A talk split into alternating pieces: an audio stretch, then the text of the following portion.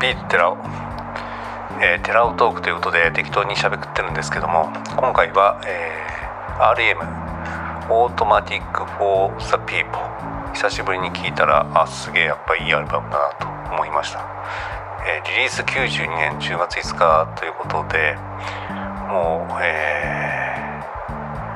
ー、30年近く経つということですね。初めて聞いたのは多分中学か高校の頃なんですけどもやっぱりニルバーナとかが出た後でで REM が「Out of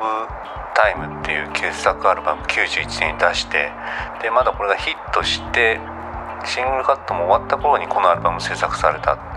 ただ「Out of Timeが」あの陽のアルバムとしたらば完全にこの「Automatic for the People」は陰のアルバムだったなと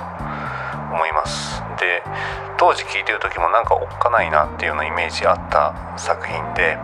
でやっぱりあのテーマとしては、えーと、死とか喪失とか懐かしさについての反省というところがテーマだったと。でジョン・ポール・ジョーンズの「ストリングス・アレンジ」っていうのがいくつかのゆっくりな曲ですごく聴いていてまあ、このアルバムの雰囲気を決めてる、まあ、ジョン・ポール・ジョーンズってレッド・セッペリンのベーシストでもともとスタジオミュージシャンでいろんなスコアもかけるということで、まあ、このアルバムでは非常にこのストリングスアレンジで本当に貢献してるなというところです。もうなんかこう92年っていう時代すごくこう92年っていうか90年代前半のその暗い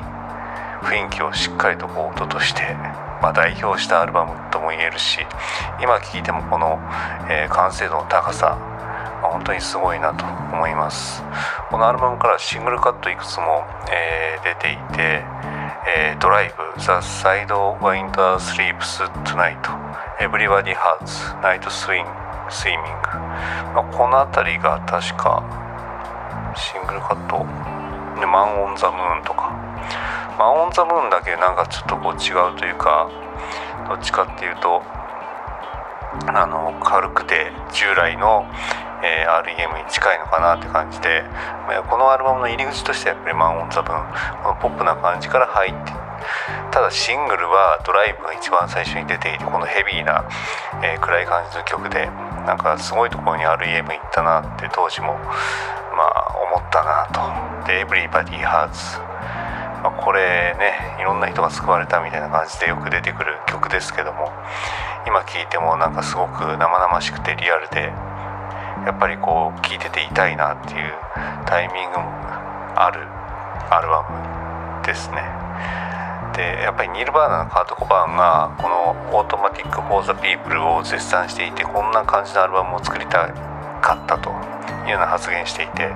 でやっぱりこう雰囲気としてこれ例えばえー、カート・コバーン歌ってたらどうかなみたいなそういうのはありますね、まあ、カート・コバンがメロディーでメロディー作ってでこんな感じで、まあ、ジョン・ポール・ジョーンズのストリングス入ってみたいな、えー、カート・コバーンの曲を、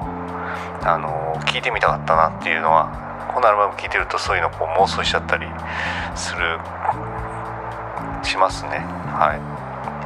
というわけで、えー、久しぶりにゆっくり、えー、 Automatic for the People 聞いたらやっぱすげえなということでまた REM なんか、えー、ブームが自分の中で来ちゃいそうな感じがしましたということで今日のテラオトークこれで終わりです。